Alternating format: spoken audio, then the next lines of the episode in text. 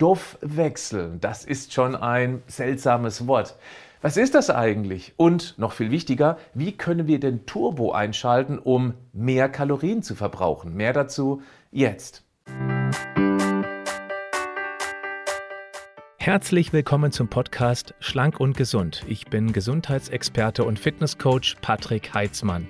Dieser Podcast ist mir eine Herzensangelegenheit, weil ich dich unterstützen möchte, dass du noch fitter, gesünder und schlanker wirst. Schön, dass du mit dabei bist. Ich mache es ganz einfach. Wenn wir Nahrung essen, wird diese im Organismus umgewandelt.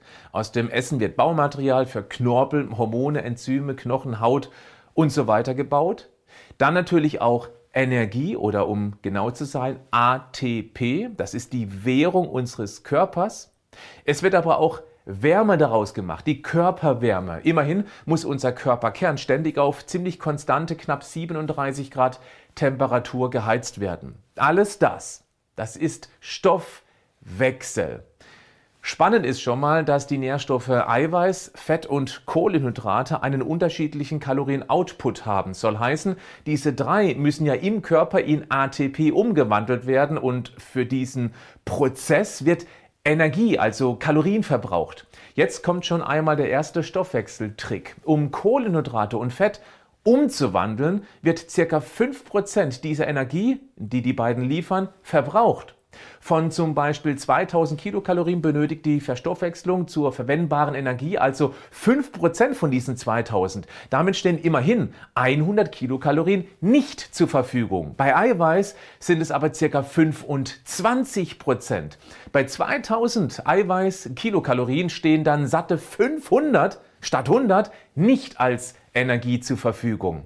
Es stellt sich zunächst mal die Frage, wie sich eigentlich der Kalorienbedarf zusammensetzt. Es gibt verschiedene Berechnungsformeln im Internet. Ich muss gestehen, ich mag die nicht weil sie ungenau sein müssen, weil der Verbrauch, der Bedarf enorm unterschiedlich sein kann. Er hängt von so vielen Faktoren ab, die wir unmöglich in eine Rechnung packen können. Gewicht, Klar, das dient meist als Berechnungsgrundlage für solche Formeln. Dann ist aber auch wichtig, wie der Anteil der Muskulatur im Vergleich zum wärmeisolierenden Unterhautfettgewebe ist. Woher will man das wissen? Dann die Schilddrüsenaktivität ist entscheidend. Eben auch die Verteilung der Nährstoffe, wie gerade schon besprochen. Und auch, wie viel wir den ganzen Tag am Zappeln, am Bewegen, am mit dem Bein wippen sind. Mal ganz unabhängig vom Sportprogramm. Oder wie warm ist es draußen? Denn natürlich macht es einen großen Unterschied, ob wir 40 Grad im Schatten haben oder minus 10 Grad. Rate mal, bei welchen Temperaturen erheblich mehr Körperwärme produziert werden muss, selbst wenn du dick eingepackt bist. Oh, äh, jetzt habe ich es ja schon verraten. Auch der zusätzliche Umsatz durch Sport ist kaum realistisch einzuschätzen. Es macht nämlich einen großen Unterschied, ob du locker mit Stöckchen durch den Wald schlenderst oder ein High-Intensity-Intervalltraining mit Maximalpulsbelastung bzw. Nahtoderlebnis machst. Was denkst du? Bei welchem Training wirst du einen erheblichen Nachbrenneffekt haben, der dir dann auch weit nach dem Sport Kalorien verheizt, um das System wieder in die Homöostase zu kalibrieren? Ja, das ist jetzt keine Raketenwissenschaft, oder? Werfen wir noch einen Blick auf die Schilddrüse, das Organ, welches die Stoffwechselgeschwindigkeit wie ein Gaspedal oder eben eine Bremse reguliert. Hier musst du Folgendes wissen. Jede niedrigkalorische Diät mit längerer Dauer ist eine simulierte Hungersnot.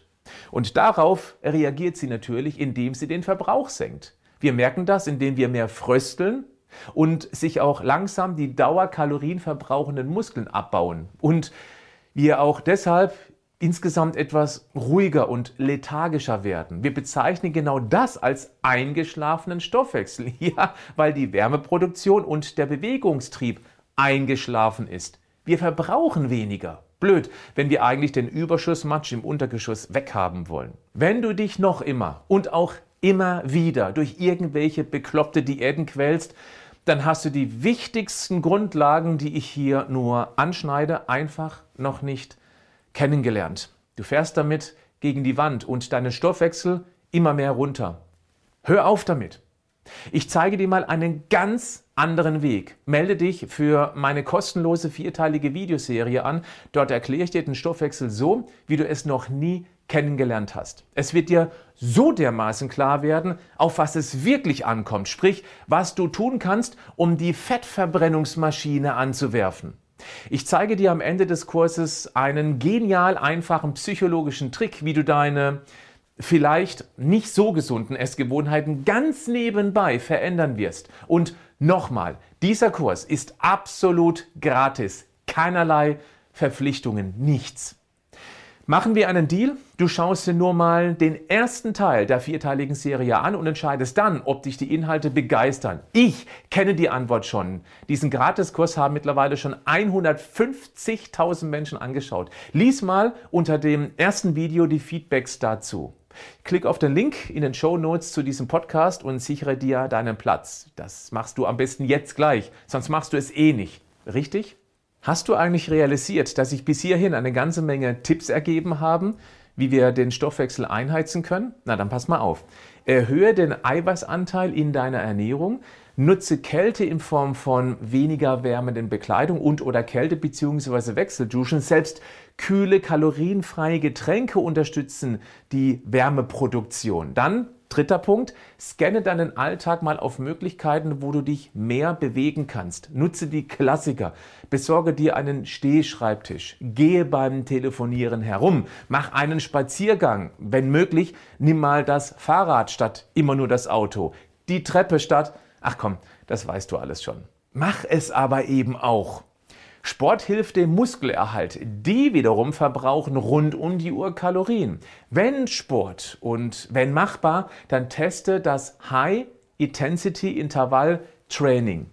Jag den Puls mal richtig hoch. Mach das mit Bedacht, wenn du das noch nie gemacht hast. Und iss regelmäßig, um deinen Körper bzw. der Schilddrüse keine Angst vor einer Hungersnot zu machen. Was und wie du essen solltest, genau das erfährst du in meiner kostenlosen Videoserie. Bleib gesund, aber mach auch was dafür.